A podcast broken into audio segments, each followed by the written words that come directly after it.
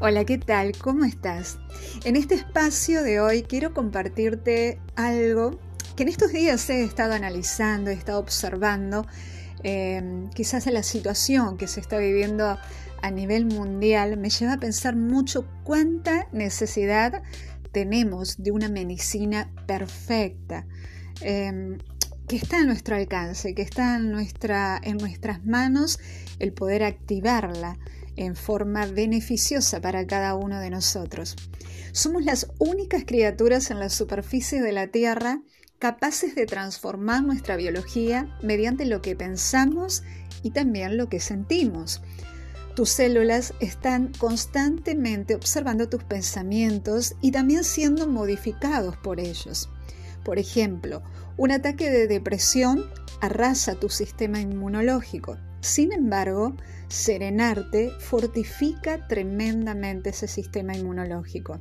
También nos sucede con lo que es la alegría y la actividad armoniosa, también te mantienen de una forma saludable y prolongan los años de tu vida. El recuerdo, por ejemplo, de una situación negativa que quizás muchos hemos atravesado, obviamente, una situación triste, va a liberar en ti las mismas hormonas y sustancias biológicas, pero destructivas, así como hoy podemos conocer como el estrés. Tus células están constantemente procesando todas tus experiencias y metabolizándolas de acuerdo con tus puntos de vista. En tu cuerpo, la producción de neurotransmisores se altera el nivel de hormonas varía y tu ciclo de sueño muchas veces también puede ser interrumpido. Conocemos muchas personas que quizás sufren del insomnio y tiene una respuesta.